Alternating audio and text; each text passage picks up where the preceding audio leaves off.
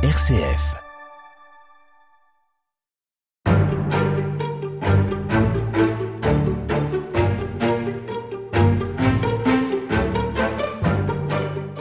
Longtemps en Occident, un teint allé a été synonyme de paysannerie, de classe sociale modeste, tandis que l'aisance, la distinction et la pudeur étaient du côté d'un teint clair, préservé du soleil et du travail à l'extérieur.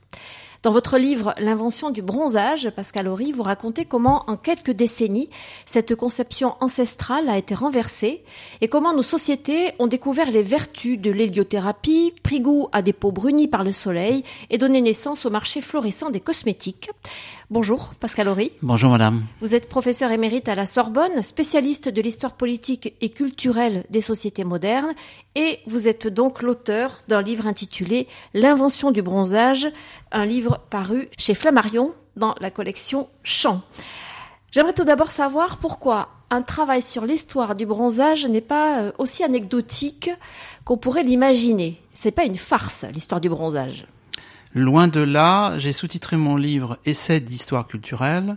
L'histoire culturelle est une forme d'histoire euh, sociale, c'est-à-dire que l'objectif ultime, c'est d'expliquer le fonctionnement des sociétés humaines, mais à travers ces systèmes de représentation, son imaginaire collectif, etc. Et il est évident que c'est absolument capital quand on veut comprendre une société qui ne se limite pas au rapport de production euh, économique ou au rapport de domination politique.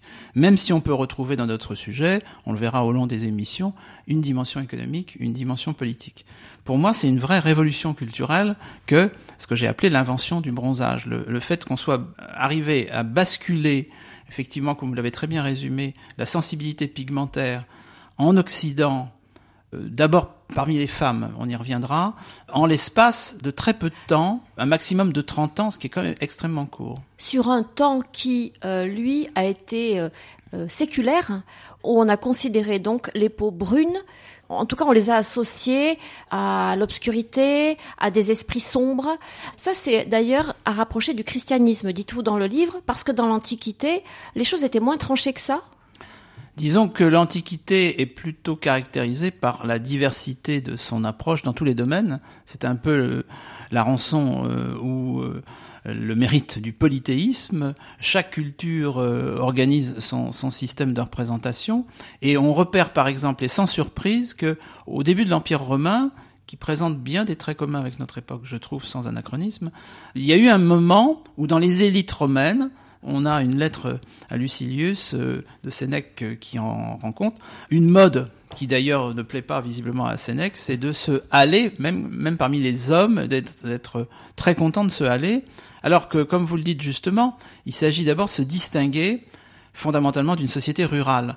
Et au bout du compte, après ce court moment, on peut dire que les sociétés occidentales à peau blanche, hein, euh, il faudrait euh, raisonner différemment si on se préoccupe de l'Asie ou de l'Afrique subsaharienne, mais les populations occidentales à peau blanche ont valorisé chez les femmes des élites cette distinction, se protéger du soleil, et bien entendu avec le christianisme, on peut dire que s'est construit tout un système autour en particulier de l'image de la Vierge Marie, de cette image virginale qui a été associée progressivement à la pâleur, la blancheur, la clarté s'opposant à la lumière. Et puis les circonstances politiques qui ont construit comme adversaire du christianisme à un certain moment du Moyen Âge le sarrasin, hein, d'où d'ailleurs le transfert du nom vers la céréale, euh, qui a une peau euh, brune, tout ça a contribué à faire que même quand le monde a commencé à se séculariser à partir, disons, de la Renaissance et, jusqu'en plein 19e siècle, par ailleurs, très voltairien, etc., on en est encore au même stade, jusqu'au début du 20e siècle. La peau blanche est valorisée en particulier chez la femme des élites. Les métaphores sont celles du lys, euh, on a un coup de cygne, ce qui veut dire un coup assez long mais très blanc.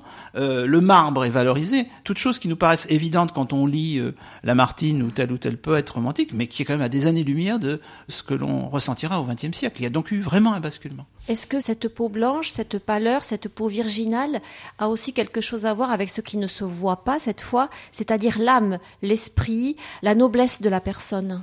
Tout à fait, et je cite au début de mon livre ce très beau mot de Paul Valéry, qui date justement de l'époque où on va basculer dans le bronzage, mais euh, c'est pas pour ça qu'il l'écrit. C'est dans l'idée fixe. Ce qu'il y a de plus profond, c'est la peau. Et ça va loin comme réflexion. évidemment, la carnation apparaît dans ce système-là, comme d'ailleurs dans le système nouveau bronzé, comme l'expression à l'extérieur d'un intérieur d'une âme, mais aussi de façon plus prosaïque au fur et à mesure qu'on avance dans la sécurisation, d'une bonne santé, d'une aisance sociale. Hein.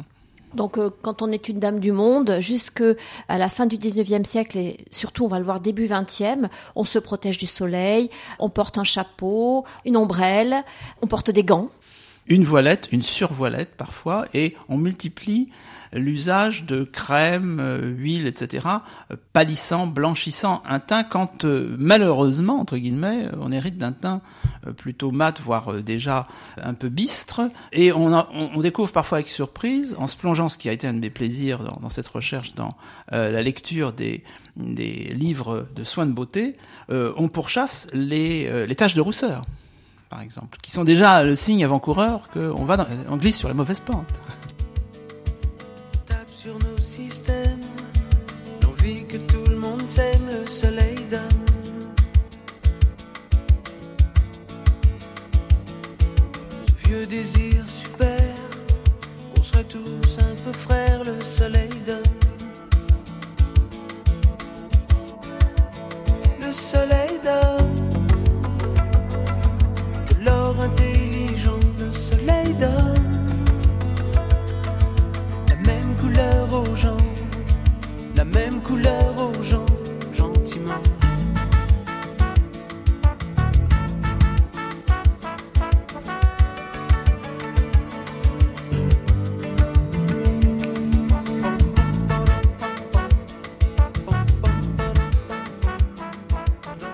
On l'a dit, Pascal Horry, cette conception a duré des siècles et à partir du début du XXe siècle, une espèce de révolution s'opère, une invention, puisque c'est ce terme que vous appelez, qui cette fois consiste à l'inverse, à rechercher le soleil, à en découvrir les bienfaits et à s'exposer au soleil. La facilité consiste à trouver deux raisons à ça.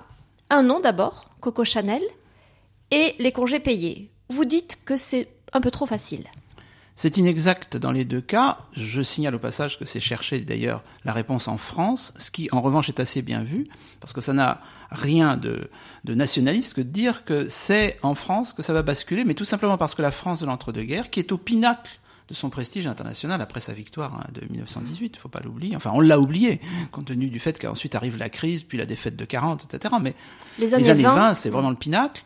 Euh, est également qualitativement, même aux yeux des Anglais ou des Américains qui peuvent prétendre à, partager l'hégémonie avec nous désormais, c'est clair, euh, c'est le pays de l'élégance féminine. Donc on se tourne vers l'élégante française euh, pour savoir quelle est euh, quelle est la bonne direction, mode. la bonne direction, la dernière mode, etc.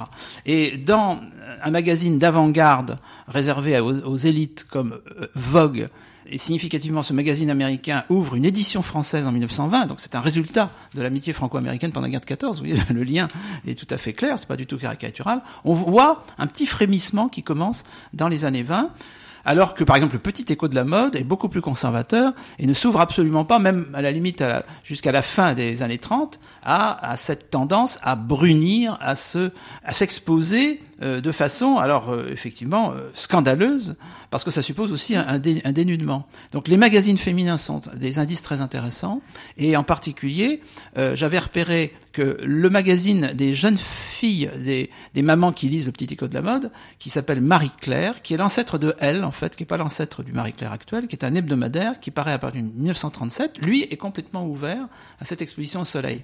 Donc Coco Chanel, pourquoi est-ce que c'est une erreur? Parce que clairement, qu'elle ait figuré dans cette avant-garde ne signifie pas qu'elle a été leader sur cette question-là, puisqu'on voit bien que les débats dans un magazine très lu par euh, les femmes qui se tournent vers euh, Gabrielle Chanel comme modèle, ben, il y a un débat. Et les rédactrices sont vraiment très perplexes et jamais l'argument euh, de Coco Chanel ou de quelques autres leaders d'opinion, comme on dirait aujourd'hui, où Égérie n'intervient. Et quant au congé payé, c'est l'argument en quelque sorte social. Eh bien non, en 1936, cela fait déjà plusieurs années qu'on a basculé, et la preuve c'est que sans faire de publicité, parce que j'en parle assez longuement, on y reviendra dans une autre émission, la dimension économique, euh, Ambre Solaire, pour citer un nom, euh, marque. une, marque. qui est L'Oréal, eh bien Ambre Solaire est euh, mis au point en 1935. Donc quand M. Schweller, fondateur, grand patron de L'Oréal, met tous ses chimistes sur le, le terrain pour ça, c'est qu'en réalité, la mode est déjà lancée. Donc ça n'a pas de lien avec les congés payés qui amplifie simplement le phénomène. Vous parliez de dénuement et de scandale. On adopte aussi le maillot de bain tel que nous on le, on le conçoit aujourd'hui? Disons que le maillot de bain est à la fois la cause et l'effet. Elle est la cause dans la mesure où il y a clairement un, une évolution du dénudement des parties exposées, donc au soleil en particulier, mais aussi à l'air, mais aussi à l'eau, euh, qui commence dans les années 10-20, donc c'est parallèle. Donc c'est un, un élément de, de, basculement vers le bronzage, mais je pense que le, les éléments de bascule sont ailleurs.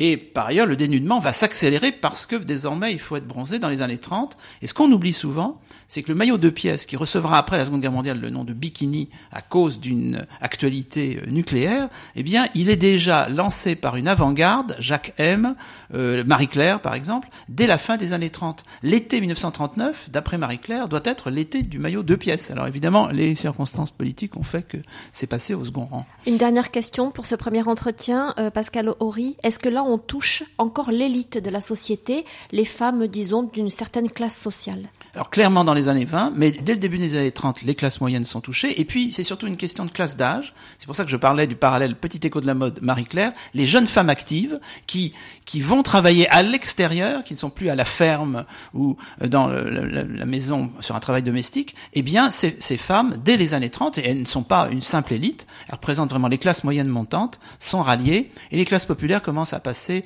avec armes et bagages euh, aux alentours de 37-38. À demain pour poursuivre. À demain. Merci.